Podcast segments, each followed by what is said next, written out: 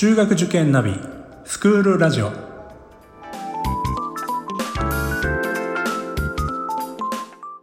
スクールナビゲーターののびるです。この番組は中学受験を目指すご家庭に学校の先生からの生の声や受験に役立つ情報をお届けするラジオです。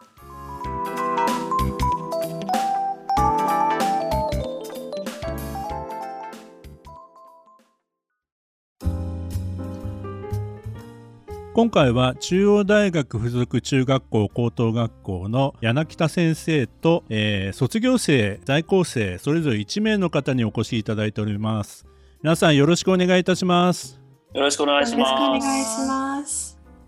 今回はですね柳北先生が中心になってトークを進めていきたいと思いますんでもうこの先はですね先生にマイクをお渡ししたいと思います。よろしくお願いします。よろしくお願いします皆さんはじめまして、え中央大学附属中学校高等学校で入試広報を担当しています柳田と言います。言いづらいですよね。柳田です。よろしくお願いします。で今日は、えー、先ほどあの紹介があった通り、えー、卒業生そして在校生1人ずつ、えー、生徒元生徒2人に来てもらって、えー、中大附属中学校のありのままをというかおすすめポイントあるいはちょっとマイナスポイントも出てくるんでしょうか。そういったところをいくつかのお題を設けているので、えー、それに回答して答えてもらうという形で進めていきたいと思います。じゃあまずはちょっと紹介しましょうかね。じゃあまずは在校生、えー、中学校3年伊勢谷さんです。伊勢谷さんよろしくお願いします。よろしくお願いします。で、えー、卒業生は今大学今度大学院の2年生ですね、えー、鈴木さんです。鈴木さんよろしくお願いします。よろしくお願いしますえなぜこの2人なのかというと実は2人とも、まあ、付属中学校という関わりはもちろんなんですけど、えー、同じ中学バスケットボール部出身そして、えー、鈴木さんはコーチとして伊勢谷さんとも関わったというそういう関係が先ほど判明しました。はい えー、そんな感じで本当にあのフリーにやっていくというか準備はそんなしてないのでありのままお伝えできると思います。それでは、えー、やっていきましょうか。えっ、と事前にお題をえー、いくつか、えー、準備していてそれとあと2人2人にそれぞれですねお題を準備してもらっていて私はそれを知りません。まあ、お互い知らないので、はい、本当に知らないんですよ。えっ、ー、と生の声をお届けできると思いますのでそのお題は一番最後に回してえー、いきたいと思います。それではまずはあれですね中大附属中学校何をする場かって言ったら勉強する場なんでやっぱりこの学び中大附属中学校での学びこれはちょっと先に聞いておかないといけないですよね。それでは、まあ、現役の中学校3年生伊勢谷さんに、えー、中大附属中での学び、まあ普段の勉強とか、まあ、テスト勉強ですよね。その辺を教えてもらえればと思います。どうですか？えっと普段の授業とかでは先生一人一人が本当に個性的で多分1年生の最初の頃は割と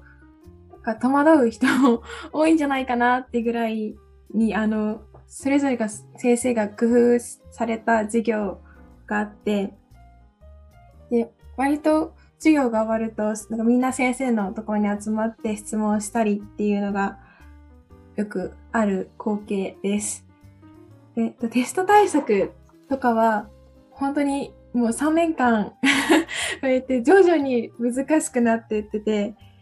あの、私あんまり勉強しなかったんですけど、あの、毎日のコツコツした勉強が大事かなってすごい痛感した3年間でした。ね、勉強はしてますね、石谷さんは多分想像ですけど。してないです。でもあのね、普段の勉強の積み重ねって本当その通りで、あとあの内部進学して中央大学属高校に行った時に内申生は有利なので、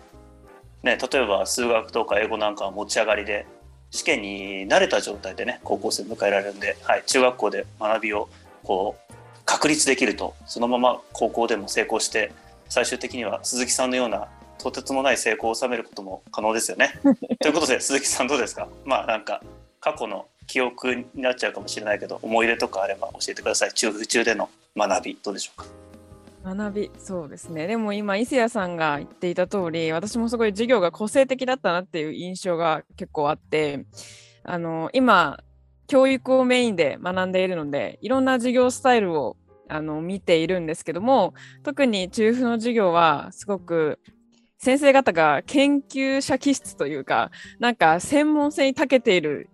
あのイメージがすごくあってだからこそすごく面白いそういう授業が多かったし個性的な授業が多かったなっていうふうに思います。あでもテストはあの、すごくそのなんか特徴的なテストというよりはなんかちゃんと勉強すればあの本当に行った通りにあのちゃんと点数は返ってくるそういうなんかあの生徒にとってもありがたいようなあのテストだったかなっていうふうに思います。ありがとうございます。中大附属自体が全教科主義っていうのを掲げているので、まあ、どの教科どの科目も試験を基本的には行うっていうのがあるので、まあ、そういう意味じゃ全般的にこう取り組むコツコツやれる生徒には非常に結果が出しやすいシステムかなと思います。ただまあね2人とも非常によく勉強して結果も残しているのでその辺は、え、尊敬に値すると思います。はい。今後も頑張ってください。なんか終わっちゃいそうだけど。じゃあ引き続きいきます。はい。じゃあ次はそうですね。今なんかいろんなあの個性的なみたいな話が出てきて私もそう思います。中大附属の教員は個性的です。私はその中でも本当にスタンダードを目指しているので中風のスタンダードにいれば教員として非常にバランスがいいんじゃないかと本当に思ってます。はい。そんだけいろんな教員がいるんですけど。まあ教員も含めてなんだけどもやっぱりその、まあ、自由な校風っていうふうにあと自主自治自立なんかがえー、求められる学校なんだけども、まあ、その中での人間関係人間模様、まあ、結構人間関係で悩んでしまったりとかあったりすると思うのでその辺のリアルなところもちょっと教えてください。どうですかね？中大附属中での人間模様。生徒同士もちろん教員との関係とか教えてください。伊勢谷さんどうですか？先生はなんか本当に面白くて変わってる先生が多くてなんかでもその分すごい愛がある先生が多いなってすごい感じてて、あの、くだらない話からなんか割と深めな相談的なのも、あの、できる先生方が多くて、で、あの、授業中にたまにこう雑談をしてくださる先生もいるんですけど、割とあそこまでっていうぐらいにあの過去の 話だったり教師の裏が裏話なんかを聞かせてくれたり することもあってとても面白い先生が多いなっていうふうに感じてて授業中とかもあの雑談とかあの冗談が飛び交った時には生徒も先生もお互いにあの突っ込んだりとか しててとても盛り上がって楽しい先生が多いなって思います。えー生徒では、あ、ちょっと待ってください。これ郵便が来た。多分あの高校の教科書が来たと思います。あ、そういうことか。そうね、そういう時期ですね。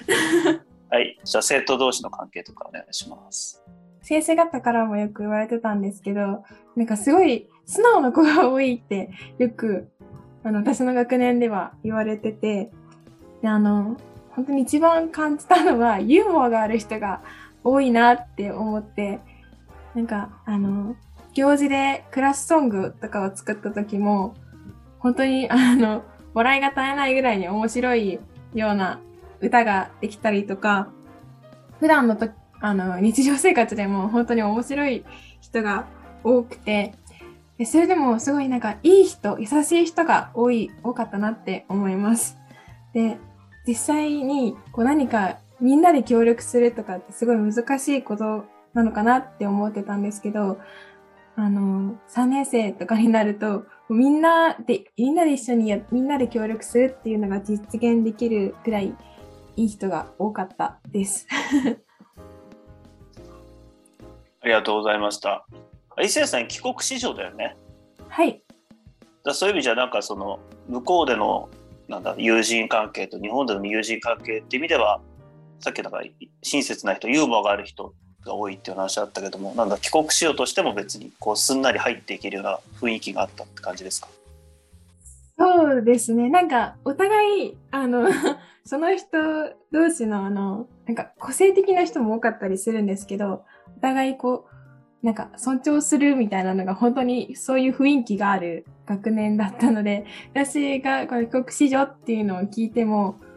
なんかそこまでグイグイ来ることも、ちょっとあの、そんなあの全く関係ないようなあの感じもなくちょうどいい距離で接してくれたかなって思います。でもとは言ってもなんかね LINE とか SNS を含めてなんかそういうちょっとしたトラブルっていうのがあったとは思うんだけど、まあ、大きなトラブルとかには発展せずこうなんか解決できるような感じだったんですか？あんまり生活指導案件とか今の中3はそんな知らないんだけどどんな感じなのかな？ああんまり学年で大きなトラブルとかは聞いてなくてなんかこれ言っていいのかあれなんですけど。大丈夫です。切ればいいですから。こ個人のねプライバシーとかあれば切ればいいですから。大丈夫ですよ。なんかこの学年が SNS 関連で全くあのトラブルがなかったっていうので行事であのスマホを持ってきていいっていう写真の記念撮影として、えー持ってきていいっていうのだったりあの3年生の最後の修学旅行でも修学旅行でも携帯を持ってきていいっていう風でみんなでいっぱい写真撮ったりとか できたくらいに SNS 上のトラブルは全くない学年だったかなって思います。今ちょっとスマホなんて話が出て遠い昔の鈴木さんを担任していた 時代、まあ、スマホ厳しかったなっていうことをちょっと思い出しましたけど、まあ、それちょっと雑談なのであじゃあちょっと話を戻してじゃあ中府中での人間も関係とかちょっと昔の話かもしれないけど鈴木さんどうですかね？そうですね。私、過去を振り返ると、まあ、周りの友達は本当にあの個性豊かで面白い子が多かったなって思うんですけど、なんかやっぱ中風自主自治自立っていうこう自分たちでやるっていうのが尊重されてる分その個性豊かな考えがバラバラのメンバーたちが一つになることを求められるというかそれを自分でやらなければいけない。自分たちでやらなきゃいけないっていう環境があるのでそこはこう最初は難しかったところがあって私は特にバスケ部でそこは大変だったなって思うところなんですけど、でもなんかそうやって自分たちで乗り越えるからこそ乗り越えた後はすごい結束力を持つようになってもう中府中で出会った特にバスケ部のメンバーたちはもう一生の友達だなって今でもすごく思うんですけどなんかバラバラから一つになったからこそこうなんか大切な友達ができるそういう場だなって思いますね中府中の友達とは。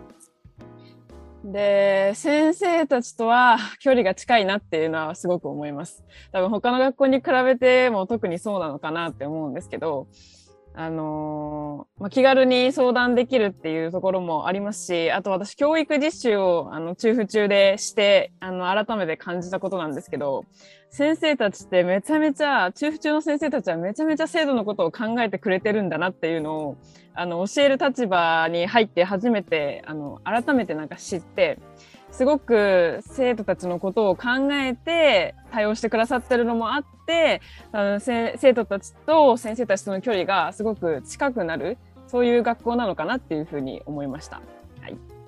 すごいですね。本当になんか仕込んでんじゃないかって言われそうですけど全く仕込んでないんですよこれ皆さん。嬉しい。ということではいあのねちょっといやねまあそんだけ言われてしまうとなんか襟を正すというかこれからもそれを続けていかないしもうなんか一人としてやっていかなきゃいけないと思うけどでも本当にあの生徒がちゃんとしてるのでそれを応援しようっていう教員はスタンスだしで、まあ、学校ってみんなが工夫すれば多分そんなに悲しむ人は少なくできるはずだから、まあ、人間関係のトラブルなんかもさっき教員との距離が近いって話はあったけどなるべく大ごとにならないうちに収める、まあ、いじめがない組織っていうのは絶対ないので大きないじめにならないようにちょっとしたトラブルで済むようになんとかしたいっていうのは、はい、私個人としては思ってるし中大自体もあのハラスメントには非常に熱心にハラスメント撲滅っていう大学の性格もあるので、はいですね。まあ、だからそんなに人間関係は恐れることはなくて、まあ、最初でもちょっとね特に女子は最初はあの縄張り争いじゃないけど、ね、あの固まってくるまでは大変かもしれないけど、まあ、あのさっきバラバラになったものが一回結束すればねその後も強いので、まあ、そういう意味じゃあの個性をちゃんと大切にする学校ですからその辺は安心してもらえればというふうに思います。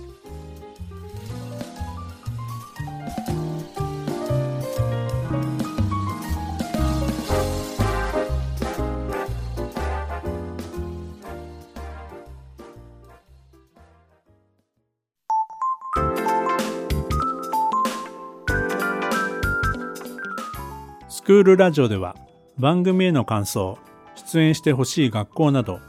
皆様からのお便りをお待ちしております。また受験に関する質問や相談にもお答えしていきますので概要欄の Google ホームからお気軽にお寄せください。Apple、Amazon、Google、Spotify などの無料のポッドキャストアプリで購読やフォローなどのボタンを押していただくと更新情報が届きますので便利です。それでは次回もスクールラジオでお会いしましょう。